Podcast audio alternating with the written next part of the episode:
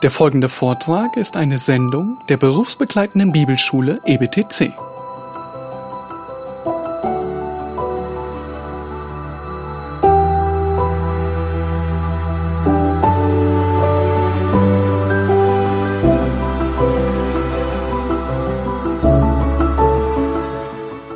Ich freue mich, dass ich heute Abend zu euch sprechen darf und möchte mich auch noch ganz herzlich bedanken für die Einladung zu dieser Konferenz, die auch für mich sehr ungewohnt ist, nicht vor Zuhörern zu sprechen in erster Linie, sondern in eine Kamera zu sprechen. Und es erinnert immer ein bisschen an den Satz, Big Brother is watching you. Aber wir haben eine viel bessere Alternative, auch wenn es jetzt über die Elektronik geht. Our Father is watching us. Er wacht über uns. Ich möchte euch heute Abend einen Bibeltext lesen am Anfang aus Apostelgeschichte 13, Vers 1 bis 5. Und es geht ja um dieses Thema, ein Doppeltversager, der nicht blieb, wie er war. Ich lese Apostelgeschichte Kapitel 13 ab Vers 1. Und in Antiochia waren in der dortigen Gemeinde einige Propheten und Lehrer, nämlich Barnabas und Simeon genannt, Niger und Lucius von Kyrene und Manahen, der mit dem Vierfürst Herodes erzogen worden war, und Saulus. Als sie nun dem Herrn dienten und fasteten, sprach der Heilige Geist, sondert mir Barnabas und Saulus aus zu dem Werk, zu dem ich sie berufen habe. Da fasteten und beteten sie, legten ihnen die Hände auf und ließen sie ziehen. Diese nun, ausgesandt vom Heiligen Geist, zogen hinab nach Seleucia und fuhren von dort mit dem Schiff nach Zypern. Und als sie in Salamis angekommen waren, verkündigten sie das Wort Gottes in der Synagoge der Juden. Sie hatten aber auch Johannes als Diener. Soweit dieser Textabschnitt. Während der Ausbildung am theologischen Seminar der Liebenzeller Mission gehörte auch einmal in der Woche Sport zu unserem Lehrplan. Nun, bei den Bibelschülern ist es sehr verschieden. Einige haben Sport nicht so gemocht, es war aber die Minderheit. Für sie ging es eher so nach dem Motto, Sport ist Mord. Aber die meisten haben Sport sehr gern gehabt. Und es gab verschiedene Gruppen mit Mannschaftssportarten. Und ich selbst gehörte zu denen, die mit Begeisterung Fußball spielten. Und wir hatten damals am Seminar auch einige wirklich gute Fußballer gehabt. Und die haben dann oft, wenn wir gespielt haben, in der Mannschaft die bekannten Fäden gezogen und brillierten. Und die waren dann noch mal ein ganzes Stück besser als ich selbst. Nun war wieder einmal Freitagmittag, Sportunterricht stand auf dem Plan und durch verschiedene Umstände war keiner der Edeltechniker in unserer Sportgruppe vertreten. Und so habe ich mir vorgenommen, in unserer Mannschaft an diesem Nachmittag die Lücke zu schließen, das Spiel zu gestalten. Mein guter Vorsatz änderte nichts daran, dass dieses Fußballspiel für mich zu einer Katastrophe wurde. In meinem gut gemeinten Eifer, da versprangen mir manchmal ganz einfache Bälle. Jetzt kann man fragen, war das ein schlechter Tag gewesen? War Selbstüberschätzung? Es war wohl von beidem etwas bei diesem Spiel. Auf jeden Fall schlich ich am Ende völlig frustriert vom Platz. Meinen eigenen Vorstellungen und Ansprech, äh, Ansprüchen habe ich nicht genügt und ich fühlte mich als völliger Versager bei diesem Fußballspiel. Jetzt ist ja bei der Hirtenkonferenz das Thema tapfere Gemeindemänner. Und es ist wichtig, dass wir uns bei diesem Thema immer an den Vorgaben aus der Heiligen Schrift orientieren. Wir werden ständig vom Zeitgeist umspült in den Gemeinden, auch von dem sanften Feminismus, der uns umgibt. Und anstatt Verantwortung in der Familie und Gemeinde zu übernehmen, ist die Gefahr groß, dass wir uns durch den Zeitgeist in konturlose Softies umformen lassen. Gute Vorbilder sind eine Hilfe zum Heranreifen eines geistlichen und verantwortungsvollen Charakter. Und wir finden solche gute Vorbilder in der Bibel und auch in der Kirchengeschichte, in der Missionsgeschichte. Und wir haben gestern Abend ja diesen sehr herausfordernden und ermutigenden Vortrag von Wolfgang Bühne gehört über diese drei Vorbilder im Feuerofen in der Zeit. Ich hoffe, dass wir auch solche gute Vorbilder in unseren eigenen Gemeinden finden. Aber dieses Thema kann auch eine Gefahr haben.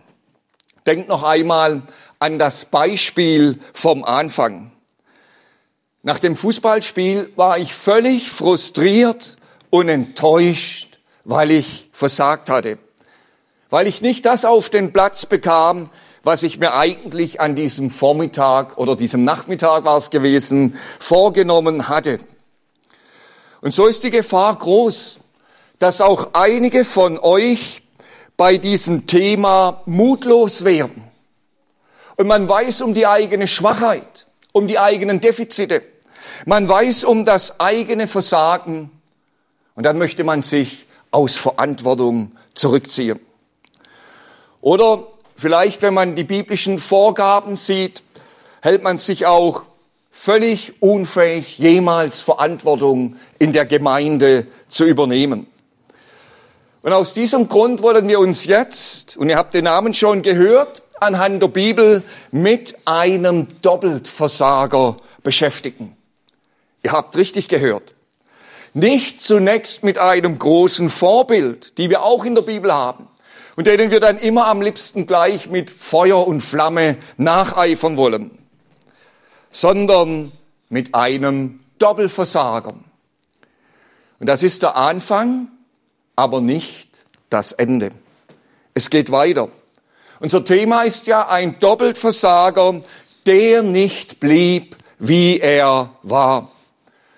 Und ihr habt den Namen gehört, Apostelgeschichte 13. Es geht um Johannes mit dem Beinamen Markus. So stellt uns die Bibel diesen Mann vor. Ein Mann, mit dem mich einiges verbindet.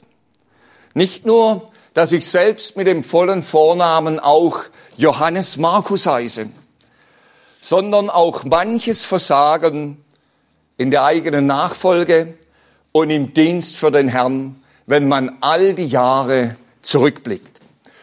Und wir wollen uns nun als erstes mit seiner Herkunft und seinem Hintergrund beschäftigen. Zum ersten Mal begegnen wir seinem Namen in Apostelgeschichte 12, 12, kann man sich gut merken, 12 hoch 12 oder 12 Vers 12. Es geht dort vom Zusammenhang her um die Befreiung des Petrus aus dem Gefängnis. Der Engel, der ihn durch alle Wache und Toren hinausführte.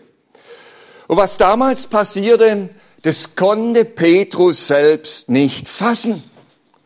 Er dachte, er würde träumen, als der Engel ihn aus dem Gefängnis rausführte.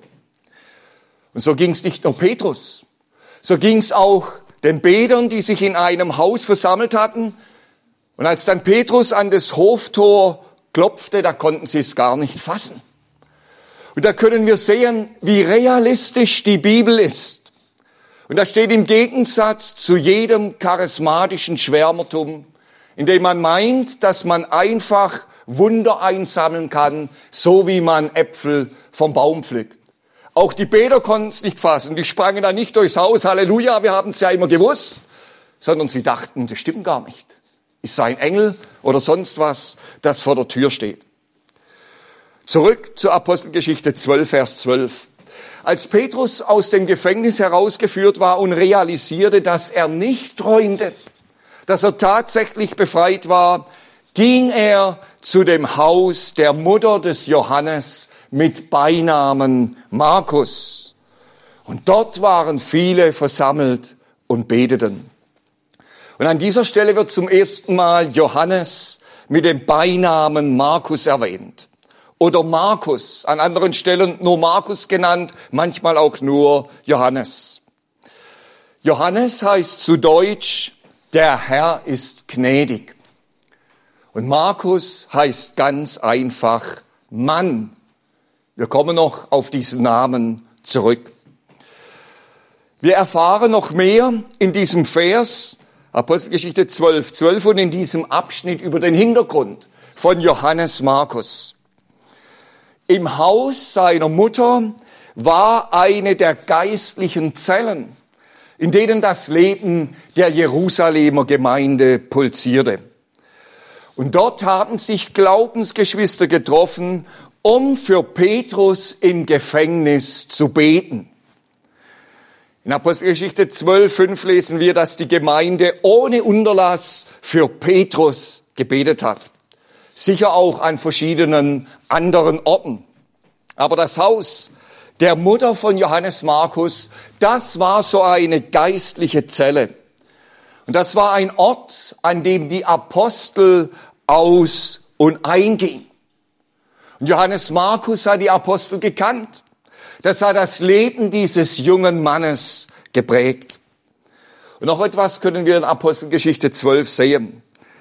In der Elberfelder Übersetzung lesen wir in Vers 13 vom Hoftor, an welches Petrus klopfte. Schlachter 2000 übersetzt mit Haustür, das ist aber hier nicht so treffend übersetzt. Es geht mehr wie um eine Haustür, es war ein Hoftor. Man kann auch übersetzen eine Torhalle oder sogar ein Torgebäude, an das Petrus geklopft hat. Und dann kam eine Magd mit Namen Rode an dieses Tor, um zu horchen, wer denn eigentlich da sei. Und das war eine Hausangestellte. Wir haben ein Hoftor oder eine Torhalle, wir haben eine Hausangestellte.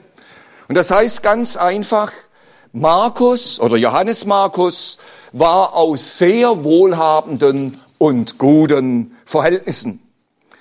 Und seine Eltern hatten nicht nur ein Häusle, wie man das im Schwäbischen ausdrückt. Ihr kennt ja die drei schwäbischen Grundtugenden. Spare, schaffe, Häusle bauen. Also die hat nicht nur ein Häusle in Jerusalem, wie man das im Schwäbischen ausdrückt, sondern das war ein Anwesen, die Eltern von Johannes Markus, das sie besessen hatten. Und ein Ausleger schreibt sogar von einer Villa. Nun, ob das wirklich eine Villa war, wollen wir offen lassen, aber er kam aus guten, gehobenen Verhältnissen. Interessant. Wir lesen in Apostelgeschichte 4, Vers 34, wie die ersten Gläubigen in Jerusalem ihre Häuser und Äcker verkauften und alles gemeinsam hatten. Das geschah alles freiwillig. Mit Maria, der Mutter des Johannes Markus, haben wir eine wohlhabende Frau, die ihr Haus nach wie vor noch hatte, aber die genauso mit ihrem Haus dem Herrn diente, wie die anderen, die ihre Häuser und Äcker verkauft hatten, um alles gemeinsam zu haben. Wir lesen nichts über den Vater von Johannes Markus. Es ist möglich, dass er nicht mehr gelebt hat. Es ist auch möglich, dass er kein Christusgläubiger war oder dass aus einem anderen Grund nicht erwähnt wird. Wir müssen es offen lassen. Johannes kommt aus dem hebräischen Jochanan, ist die griechische Übersetzung von Jochanan. Er kam aus guten Verhältnissen. Und sein zweiter Name Markus, das war lateinisch gewesen. Und es lässt darauf schließen, dass diese jüdische Familie irgendeine Verbindung nach Rom hatte. Und Johannes Markus konnte auch Lateinisch, wie das im Markus Evangelium dann deutlich wird. Und wir erfahren noch mehr über seinen Hintergrund in der Bibel. In 1. Petrus 5.13 nennt ihn der Apostel Petrus seinen Sohn. Und daraus kann man die Folgerung ziehen, dass Johannes Markus durch den Dienst des Petrus zum lebendigen Glauben gekommen ist. Und außerdem hatte er noch einen bekannten Verwandten in der ersten Christenheit. Und das lesen wir in Kolosser 4, Vers 10. Markus war ein Cousin oder ein Neffe von Barnabas, der uns aus der Apostelgeschichte auch gut bekannt ist. Außerdem hatte er noch den Herrn Jesus gesehen und gekannt. Also Markus wuchs damit in besten geistlichen Verhältnissen und Voraussetzungen auf.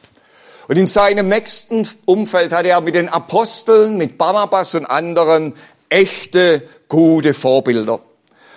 Und durch sein Elternhaus wurde er in das geistliche Leben der ersten Gemeinde mit hineingenommen. Und selbst war er auch zum Glauben an Christus durchgebrochen.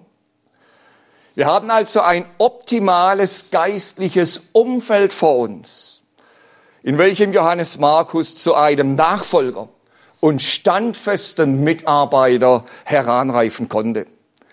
Und das sahen wohl auch Barnabas und Paulus so.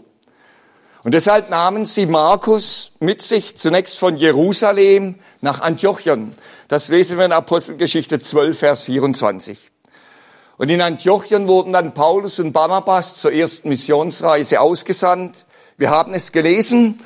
Und in diesem letzten Vers, den ich gelesen habe, Apostelgeschichte 13, Vers 5, da lesen wir, wie sie Johannes Markus als Diener mitnahmen. Man kann auch übersetzen als Gehilfen mitnahmen. Und Johannes Markus war damals vermutlich 35 Jahre alt, Anfang 30, Mitte 30, als Paulus und Barnabas ihn mitgenommen haben. Er konnte Paulus und Barnabas ganz praktisch auf der Reise unterstützen, ganz praktisch ihnen behilflich sein.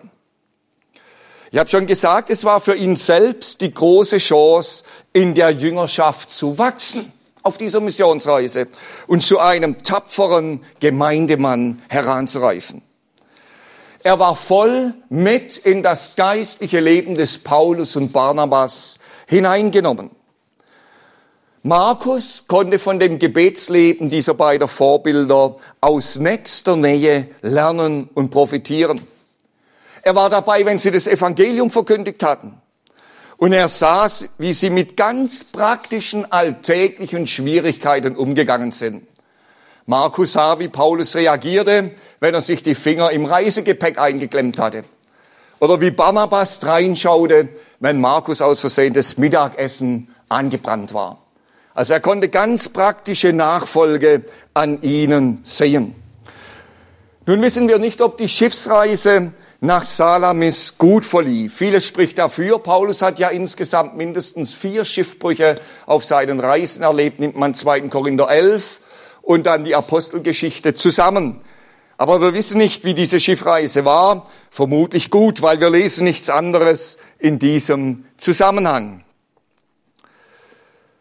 Wie immer die Schiffsreise auch war, er konnte vom Alltag dieser Glaubensvorbilder lernen. Und dann erlebte Markus mit, wie ihnen Feindschaft um des Evangeliums willen entgegenschlug. Das hat er schon in jungen Jahren, noch jüngeren Jahren in Jerusalem erlebt, aber jetzt Feindschaft auf der Missionsreise.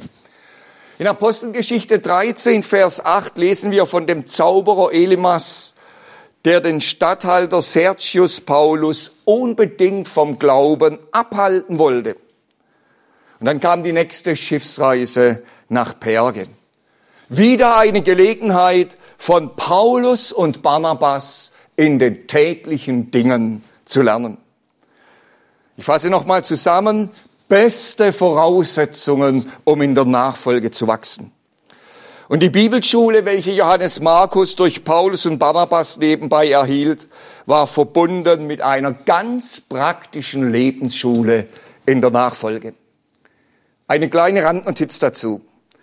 Deshalb liebe ich so sehr noch die früheren Seminare, die früheren Bibelschulen im deutschsprachigen Raum, wie sie vor Jahrzehnten waren. Da ging es in erster Linie nicht um Erreichen irgendwelcher hochgeschraubten Abschlüsse oder akademischer Grade. Ich habe nichts dagegen, wenn jemand einen akademischen Grad macht. Aber das ist noch lang keine Qualifikation für den Dienst. Das solide Theologiestudium auf diesen Bibelschulen war verbunden mit praktischer Lebensschule. Manche sprachen damals so spöttisch von Bauern- und Prophetenschulen. Dieses praktische Leben, das dabei war. Ob das der morgendliche Hausputz war, den wir jeden Morgen gehabt haben, natürlich mit Ausnahme von Sonntag, samstags dann der große Hausputz, da hat jeder zwei, drei Stunden geputzt. Oder ob man in den ersten drei Studienjahre einen Zimmerkollegen zugeteilt bekam. Den hat man sich nicht ausgesucht. Da kam man zusammen in ein Zimmer. Erst im fünften Jahr hatten wir Einzelzimmer. Und dann musste man miteinander auskommen. Praktische Nachfolge. Der eine hatte einen preußischen Ordnungssinn oder Schweizer Gründlichkeit. Und beim anderen im Zimmer hat sich vielleicht schon früh gezeigt, dass er zum Dschungelmissionar geeignet ist. Und jetzt musste man praktisch miteinander auskommen lehren. Ich bin ja selbst auf dem Missionsberg in Bad Liebenzell aufgewachsen. Und ich kann mich noch gut an den ersten Tag erinnern, als ich dann auf die Bibelschule ging. Und unter anderem bekamen wir am ersten Tag gezeigt, wie man eine Toilette gründlich putzt. Das war gut.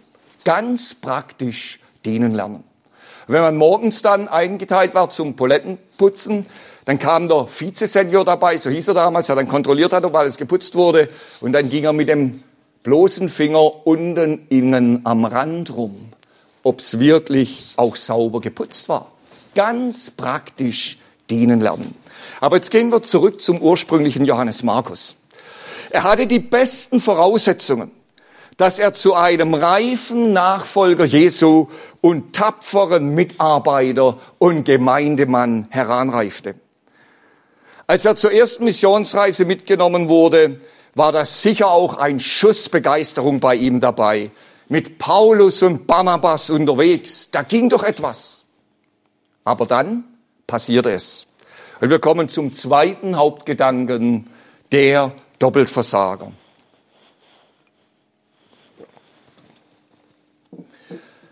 In Perge trennte sich Johannes Markus von Paulus und Barnabas. Er wich von ihnen oder er verließ sie, wie wir in Apostelgeschichte 13, Vers 13 lesen. Dieses Ereignis wird nochmals in Apostelgeschichte 15, Vers 37 erwähnt. Und der Begriff, der dort für die Heimreise des Johannes Markus steht, kann man sogar wie zurückziehen oder im Stich lassen übersetzen. Also nicht, wie das heute immer heißt, das stimmt zwar nicht, aber nach außen heißt es immer, wenn ein Fußballverein sich von seinem Trainer äh, trennt in gegenseitigem Einvernehmen. Eben, stimmt nicht immer. Aber in unserem Text ist da keine Spur davon. Er wich von ihnen. Er ließ sie im Stich. Das war keine abgesprochene Sache. Aus welchen Gründen auch immer trat Johannes Hals über Kopf den Rückzug an. Und er ging dann auch nicht zuerst noch zur Gemeinde nach Antiochien, die ihn ausgesandt hatte, zusammen mit Paulus und Barnabas sondern er ging direkt zurück nach Jerusalem, wo sein Elternhaus stand. Die Bibel nennt uns keine Gründe dafür. Dennoch können wir einige vorsichtige Vermutungen anstellen. Wie wir gesehen haben, kam Johannes aus guten Verhältnissen. In seinem Elternhaus gab es mindestens eine Magd, vermutlich waren da noch mehr Angestellte. Und nun war er auf der Missionsreise mit Paulus und Barnabas und alles war ganz anders. Nun sollte er sich zunächst um ganz praktische Dinge kümmern, um die Missionare zu entlasten. Wir wissen es nicht genau, aber vielleicht schmeckte ihm das gar nicht. Wenn wir in 2. Korinther 11 lesen, können wir erahnen, dass oft schon die äußere Verhältnisse sehr schwierig waren auf den Missionsreisen. Paulus spricht ab Vers 16 von Gefahren, Flüssen, Gefahren durch Räuber in der Stadt, auf dem Meer. Er berichtet von Mühen, von Beschwerden, von Hunger, von Durst, von Geldenblöße. Das war sicher nicht alles im ersten Teil dieser ersten Missionsreise, aber wir sehen, das war oft sehr schwierig gewesen. Das war keine Vergnügungsfahrt auf der AIDA, sondern das ging auf die Kräfte, diese Missionsreise. Und als es womöglich schwierig wurde, düste Johannes Markus ab, zurück ins Hotel Mama nach Jerusalem.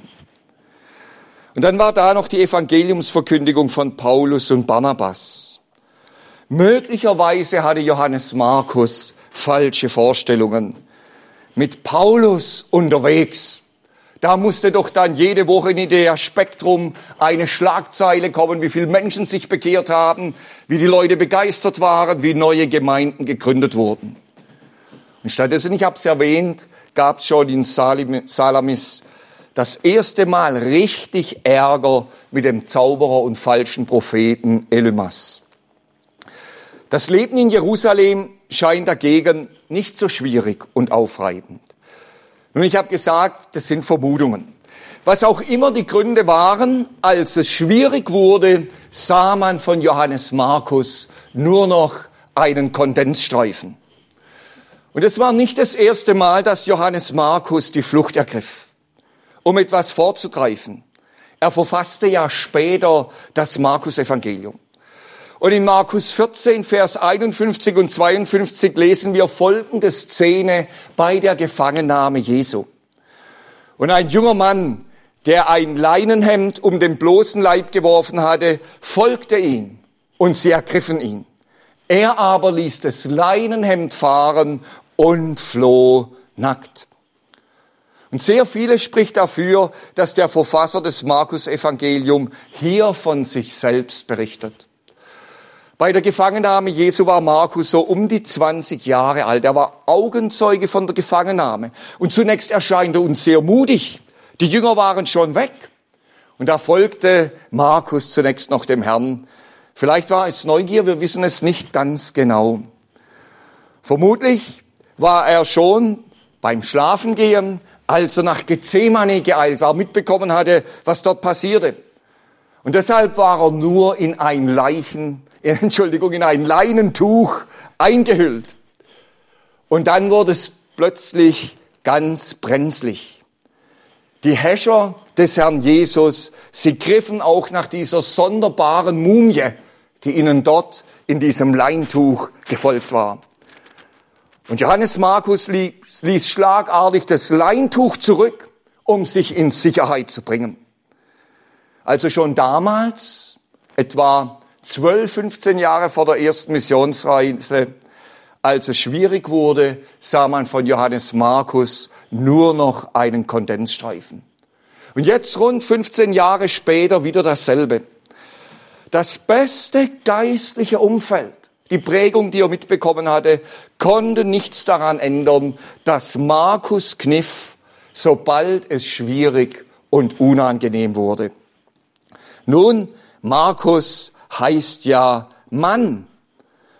Aber zunächst haben wir keinen standhaften Mann vor uns. Von dem, was wir gehört haben, kann man nur sagen, Mann oh Mann, statt einem standhaften Mann. Johannes Markus, der Doppelversager. Ich habe gesagt, etwa 35 Jahre, Anfang 30, auf dieser ersten Missionsreise. Jetzt kann man fragen, war damit nicht alles vorbei? Es geht ja um tapfere Gemeindemänner. Wie eingangs erwähnt, ist es wichtig, dass wir uns an den Vorgaben der Bibel ausrichten und nicht mit einem bequemen Softitum zufrieden geben. Aber möglicherweise sind dir durch das, was uns das Wort Gottes sagt über Leitung, über Mitarbeit, möglicherweise sind dir dadurch auch deine ganzen Defizite bewusst geworden. Und du siehst mit einem Mal, dass es dir so ähnlich geht wie Johannes Markus. Wenn es in der Gemeinde schwierig wurde, dann hast du möglichst schnell den Rückzug angetreten. Lieber die Behaglichkeit der eigenen vier Wände. Lieber ein blauschiges Familienleben. Lieber das Pflegen der eigenen Hobbys als dieser kräftezehrende und aufreibende Dienst für den Herrn. Und vielleicht ist dir jetzt auch richtig bewusst geworden, dass du in deinem Dienst an verschiedenen Stellen versagt hast. Andere Älteste, andere Mitarbeiter im Stich gelassen hast, als es sehr schwierig wurde in der Gemeinde. Oder in falscher Weise einfach den Dingen ihren Lauf gelassen hast, um endlich Ruhe zu haben. Und diese Erkenntnis der eigenen Schwächen und des eigenen Versagens können einen innerlich zerstören. Gibt es überhaupt noch eine Möglichkeit, um dem Herrn zu dienen? War es das schon? Bleibt nicht einfach alles immer beim Alten. Wir lesen in Apostelgeschichte 15, Vers 39, wie es dann vor der zweiten Missionsreise zwischen Paulus und Barnabas richtig geknallt hat. Das war der Big Bang. Nicht im Sinn der Evolution, sondern einem handfesten Krach zwischen Paulus und Barnabas. Die Bibel spricht von Erbitterung. Da ging es um eine gereizte Auseinandersetzung zwischen diesen beiden Gottesmännern. Und was war der Grund für diese, für diesen Knall, für diese Auseinandersetzung? Johannes Markus war der Grund. Ich kann Paulus so gut verstehen, dass er diesen unzuverlässigen Softy-Boy nicht mehr mitnehmen wollte. Paulus war eine sehr willensstarke Person, die sich Christus ganz zur Verfügung gestellt hat. Und trotzdem konnte er auch von Einsamkeit, Anfechtungen, Ängsten, inneren Kämpfen auf seinen Missionsreisen schreiben. Vorhin habe ich kurz 2. Korinther 11 zitiert. Es gibt noch mehr Stellen, die dies deutlich machen.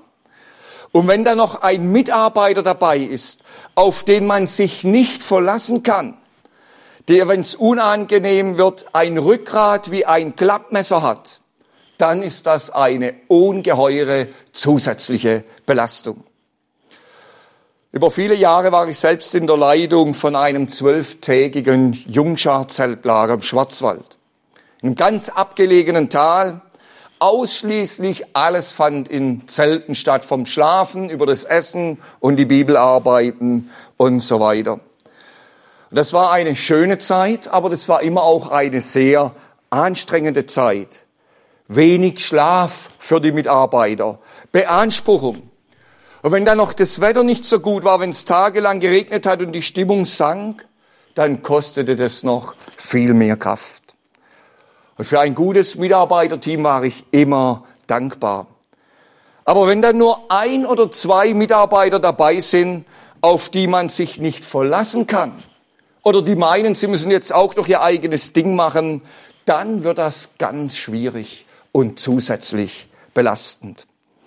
Aber selbst so ein Zeltlager war noch komfortabel gegen die Missionsreisen des Paulus und das Zeltlager ging nur zwölf Tage.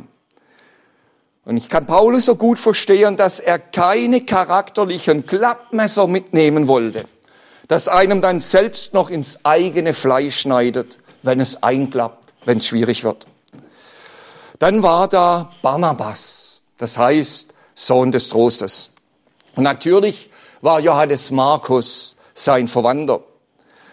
Manchmal wird das in der Gemeinde Jesu richtig schwierig, wenn familiäre und verwandtschaftliche Banden ins Spiel kommen. Und wenn diese Verbindungen dann wichtiger sind wie geistliche Grundsätze und Linienziehungen. Aber das können wir Barnabas nicht unterstellen. Wie gesagt, hieß er Sohn des Trostes. Er hatte sich schon in Apostelgeschichte 9, 27 des Saulus nach seiner Bekehrung angenommen. Und die Jerusalemer Gemeinde, als Paulus dann auftauchte, zuerst noch Saulus genannt, war natürlich sehr skeptisch. War das echt mit seiner Bekehrung? Oder war das nur ein Strategiewechsel für diesen Stasi-Mann des Hohen Rates, wie vielleicht einige gedacht haben? Barnabas hatte Paulus eingeführt in die Gemeinde, Sohn des Trostes. Und Barnabas war auch der, der von den Judenchristen in Jerusalem zu der ersten heidenchristlichen Gemeinde nach Antiochien geschickt wurde. Das lesen wir in Apostelgeschichte 11, Vers 22. Die Heidenchristen kannten ja die ganze jüdische Prägung nicht. Und wäre dort beispielsweise ein gläubig gewordener Pharisäer hingegangen, Schriftgelehrter, hätte es unter Umständen sehr schwierig werden können aufgrund der völlig anderen Prägung. Aber Barnabas, der Sohn des Trostes, war die richtige Person, um mit den Heidenchristen richtig umzugehen. Und um nicht noch unnötige Gräben zwischen Juden und Heidenchristen aufzureißen. Wolfgang Bühne hat einmal gesagt, dass Barnabas Kit war, der Brüder zusammenbrachte. Er sagte dann auch, und manche Brüder schlagen ein wie eine Granate, wo sie hinkommen. Aber das ist jetzt nicht unser Thema. Barnabas war Kit, der Brüder zusammenbrachte. Und deshalb wollte der Sohn des Trostes trotz allem Versagen Johannes Markus nicht einfach zu Hause lassen. Er sah nach wie vor die Gnade Gottes, die auch diesem Doppelversager etwas zur Ehre Gottes machen konnte. Und deshalb wollte er ihn mitnehmen. Sicher hat Paulus auch die Gnade Gottes gesehen. Aber hier waren die Akzente unterschiedlich. Und jetzt kommt eine spannende Frage am Ende von Apostelgeschichte 15. Wer hatte nun recht?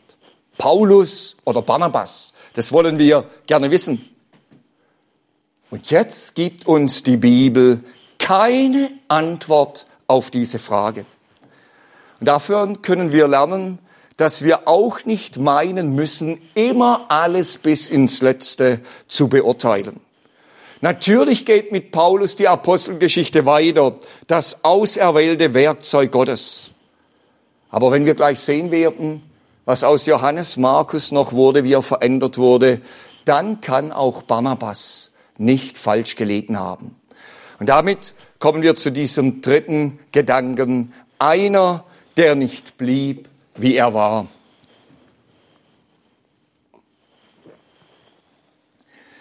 Der Zeitraum zwischen der Gefangennahme Jesu und der ersten Missionsreise war circa 13 bis 15 Jahre. Und dann kam es vor dem Ausbruch, äh, Entschuldigung, vor dem Aufbruch zur zweiten Missionsreise, zur Trennung zwischen Paulus und Barnabas. Ja, es war auch ein Ausbruch, aber eben ein Aufbruch zur zweiten Missionsreise, eben wegen Johannes Markus. Damals war Markus circa 35 Jahre alt, Anfang 30 bis 35. Und jetzt machen wir von dieser Trennung zwischen Paulus und Barnabas nochmals einen Sprung von 10 bis 11 Jahre. Die zweite und dritte Missionsreise lag hinter Paulus. Und inzwischen ist der Apostel als Gefangener nach Rom gebracht worden. Die wohl erste Gefangenschaft des Paulus, die noch mit viel Freiheiten verbunden war, wenn auch Tag und Nacht an einen römischen Soldaten gekettet war. Johannes Markus ist jetzt also ein guter Mit-40er, Anfang 40er, Mit-40er. Und da taucht er wieder auf in zwei der drei Gefangenschaftsbriefe des Paulus.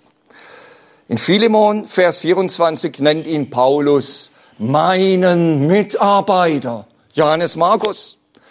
Der ehemalige Doppelversager, der, wessen, äh, wessen dessen Unzuverlässigkeit sich Paulus und Barnabas vor der zweiten Missionskreise getrennt haben, ihn nennt er jetzt meinen Mitarbeiter.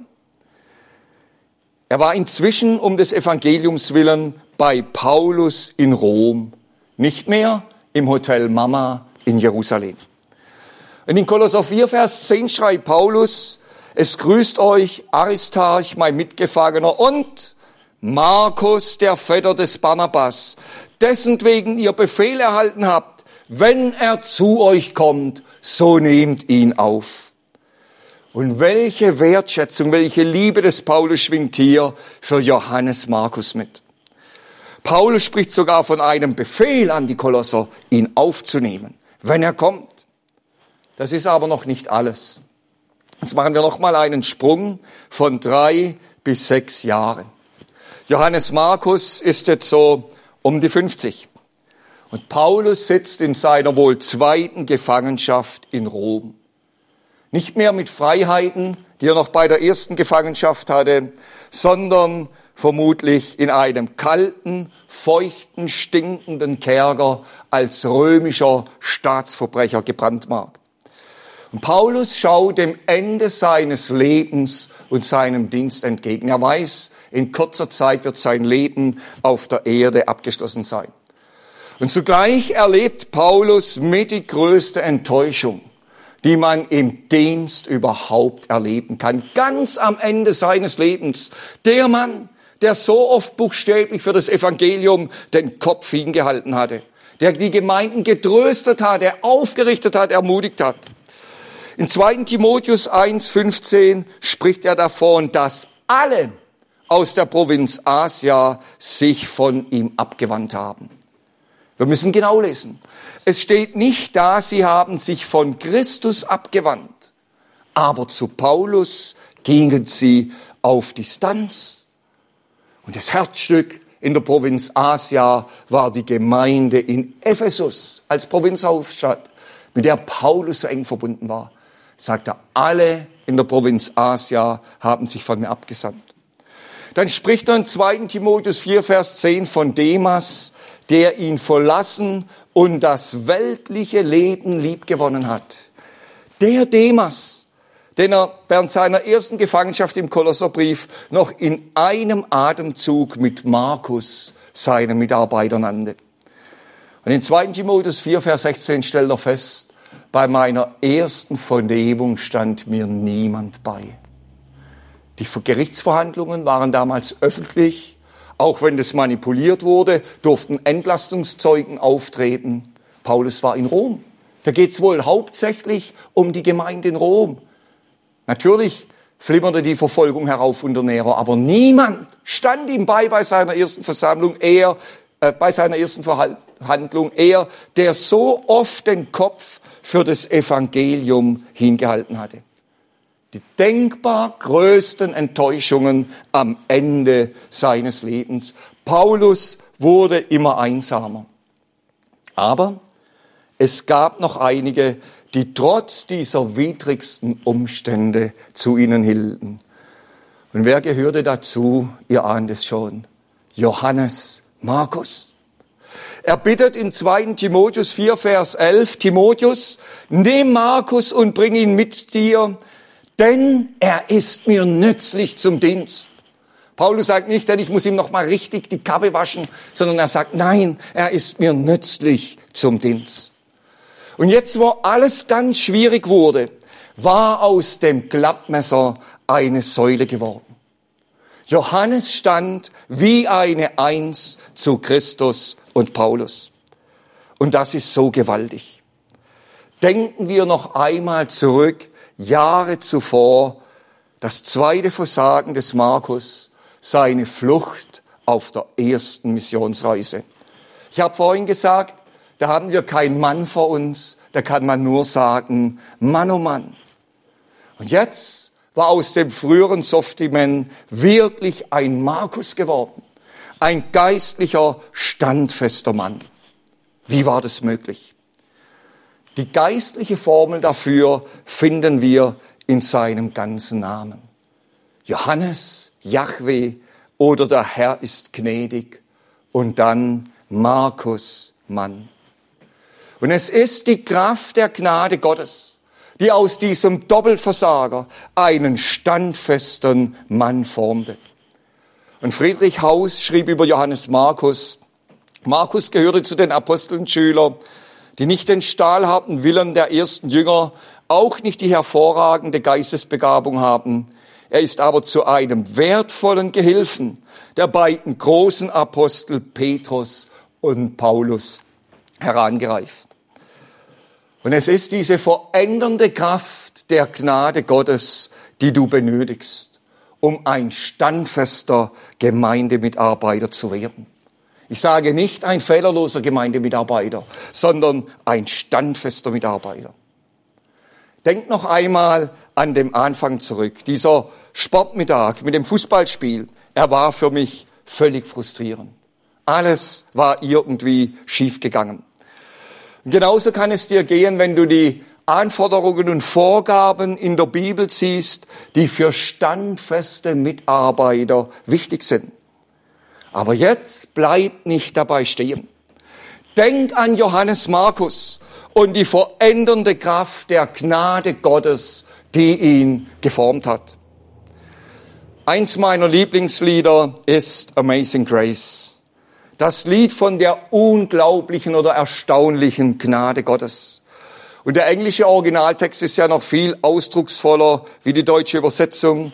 Es geht dort um die erstaunliche Gnade Gottes, wie süß ist dir klang, die einen Elenden oder einen Schuft oder einen Schurken kann man übersetzen, wie mich errettet hat. Und das wird einem umso bewusster, je länger man in der Nachfolge und im Dienst für den Herrn steht. Was für eine unglaubliche Gnade. Aber manche verwechseln die Gnade mit einer Schlaftablette. So als eine bequeme Entschuldigung und Ausrede, alles ist nur Gnade. Und man möchte bleiben, wie man ist. Man ist nicht bereit, sich durch die Gnade Gottes erziehen zu lassen, wie wir es in der Textlesung gehört haben, verändern zu lassen. Und man kann auch die eigenen Defiziten und Schwächen als Entschuldigung vorschieben, um ja keine Verantwortung übernehmen zu müssen. Aber die Gnade Gottes ist keine Schlaftablette. Das Wort vom Kreuz ist Gotteskraft, Dynamis, Dynamit. Unser Wort kommt davon. Und diese Kraft möchte alles bewegen und verändern. Und wir sehen in Johannes Markus ein wunderbares Beispiel dafür, wie er trotz seinem Doppelversagen, trotz aller Rückschläge verändert wurde, nicht von heute auf morgen, nicht zwischen der ersten und zweiten Missionsreise des Paulus, sondern über Jahre, bis aus dem geistlichen Klappmesser eine standfeste Säule geworden war. Und diese standfeste Säule hat dann das wunderbare Markus Evangelium niedergeschrieben. So ist unser Herr. Er sucht sich nicht die Besten aus, wie das bei der Fußballnationalmannschaft ist. Er schaut nicht nach denen, die von sich selbst und ihrem eigenen Können überzeugt sind, sondern er nimmt einen Doppelversager, einen Typ, der längst aus Yogis Löw Kader geflogen wäre. Und dann verändert er ihn und lässt ihn zu einer geistlichen Säule heranreifen. Und merkt euch die Formel dazu. Johannes, der Herr ist gnädig. Und so wurde ein Mann Markus aus ihm. Wir finden ihn noch an einer Stelle im Neuen Testament, ich nannte sie schon. Der Apostel Petrus bezeichnet Markus in 1. Petrus 5, Vers 13 als seinen Sohn. Ganz ähnlich wie Paulus Timotheus sein Kind nannte. Wie erwähnt kam Markus wohl durch Petrus zum lebendigen Glauben an Christus. Und der erste Petrusbrief wurde kurz vor dem zweiten Timotheusbrief, dieser letzte Brief von Paulus, geschrieben. Markus war als Mitarbeiter bei Petrus in Rom und Babylon war wohl der Deckname in diesem Vers für Rom gewesen. Und wir können daran erkennen, dass Markus nicht nur durch den Dienst des Petrus zum Glauben kam oder über all die Jahre von Petrus und Barnabas geprägt wurde. Das Markus-Evangelium macht ja auch die Nähe des Markus zu Petrus deutlich, wenn wir es genau lesen. Es geht noch um etwas anderes. Petrus hatte in der Verleugnung selbst völlig versagt. Er war so überzeugt von seiner eigenen Liebe, von seiner Treue, von seinem eigenen Dienst für den Herrn. Und von allem blieb nur noch ein Trümmerhaufen übrig, der nicht geraucht hatte, sondern der mit Tränen übergossen war. Bis Petrus wirklich erkannte, dass nicht Christus auf ihn angewiesen ist, aber er ganz und gar abhängig war von der Liebe und Gnade des Herrn Jesus. Und das veränderte ihn von Grund auf. In 1. Petrus 1.3 dieser Jubelgesang, gelobt sei Gott, der Vater unseres Herrn Jesus Christus, der uns nach seiner großen Barmherzigkeit wiedergeboren hat zu einer lebendigen Hoffnung durch die Auferstehung Jesu Christi. Das war dieser Jubel von Petrus über diese Veränderung. Und trotzdem gab Petrus auch später noch einmal dem Druck der Verhältnisse in Galatien nach. Und Paulus stellte ihn damals vor der ganzen Gemeinde zur Rede. Das lesen wir in Galater 2, Vers 11 bis 14. Und so war es Petrus, der seinen Herrn, Entschuldigung, so war es Petrus, der seinen Herrn verleugnet hatte und der auch später kein fehlerloser Apostel war, wie die anderen sicher auch nicht, aber den unser Herr dazu gebrauchte, um Johannes Markus zu formen und zu verändern. Petrus, der um die Gnade Gottes über seinem Leben und Dienst wusste, konnte diesem Doppelversager zu einem Segen werden. Es geht hier nicht um eine leichtfertige Entschuldigung, aber denk daran, wenn du selbst geistliche Verantwortung hast und dir dein Versagen und deine Defizite diesbezüglich bewusst werden, Christus gebraucht das, dass wir einmal umso abhängiger von ihm werden und dass uns zum anderen die Gnade noch viel größer wird. Und dann gebraucht er auch das, damit wir anderen wirklich zum geistlichen Wachstum weiterhelfen können, wie ein Petrus dem Johannes Markus. Nun werden einige von euch im Sommer das EBTC abschließen. Und diese Konferenz ist hoffentlich eine geistliche Motivation, um dem Herrn zu dienen, Nachfolge zu leben, auch Verantwortung wahrzunehmen. Es gibt aber nach jeder theologischen Ausbildung auch eine Gefahr. Und ich weiß das gut aus meinem eigenen Leben und Dienst, als ich vor circa 32 Jahren nach fünf Jahren Ausbildung von der Leine gelassen wurde. Wir können sagen, wir haben damals schon mit den Hufen gescharrt, bis was schließlich losgelassen wurde. Man ist hoch motiviert. Man möchte dem Herrn dienen. Und dann meint man, man muss es ja nicht sagen, aber man meint dann auch einige Dinge besser zu wissen und besser zu können als die, die schon lang im Dienst in der Gemeinde stehen und Verantwortung tragen.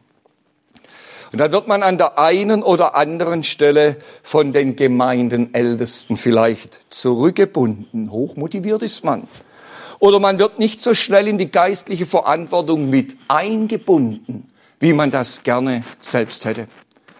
Und ich kann euch nur bitten, solche Dinge dann nicht als Majestätsbeleidigung anzusehen, sondern sie als Gottes Erziehung anzuerkennen und als Chance zum geistlichen Wachstum.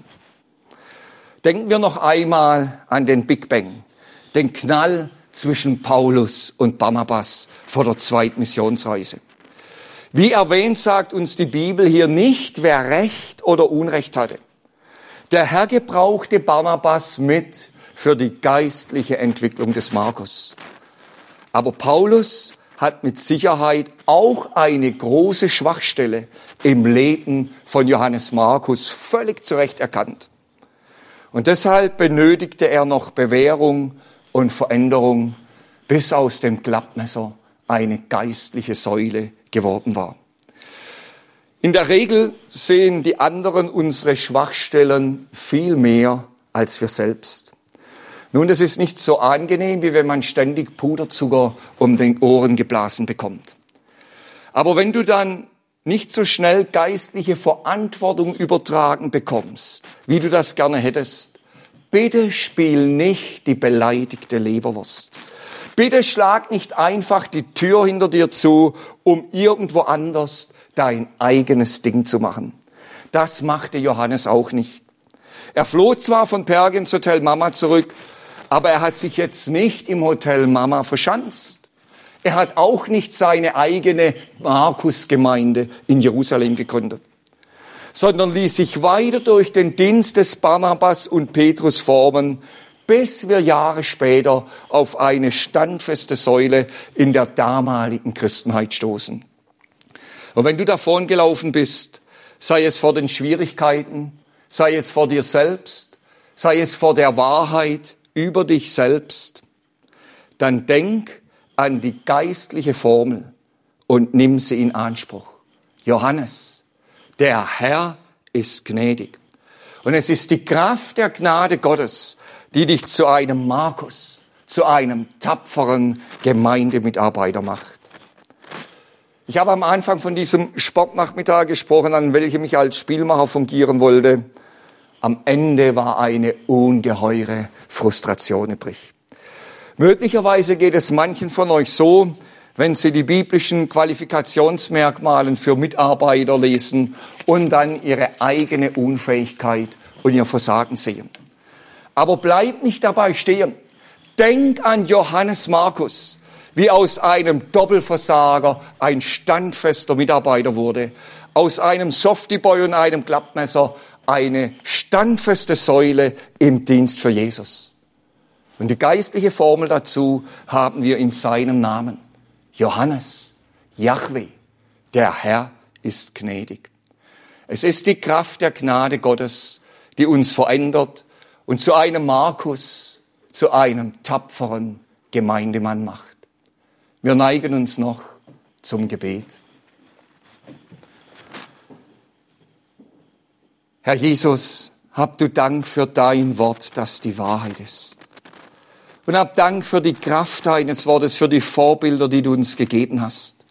Auch ein Johannes Markus, den du über Jahre zu deiner Ehre verändert hast. Und Herr Jesus, ich bitte dich für alle, die zuhören. Ich bitte dich auch für mich.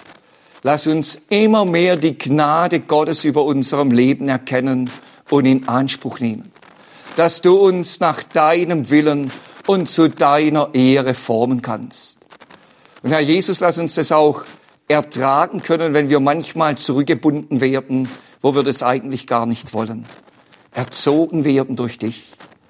Und lass uns dann zu Menschen werden, die dich mit ihrem ganzen Leben ehren und verherrlichen. Ob das in der Gemeinde ist, ob das in der Familie ist. Du siehst, wie unsere heutige Zeit solche Männer braucht. Herr, mach uns durch die Kraft deiner Gnade zu solchen. Amen.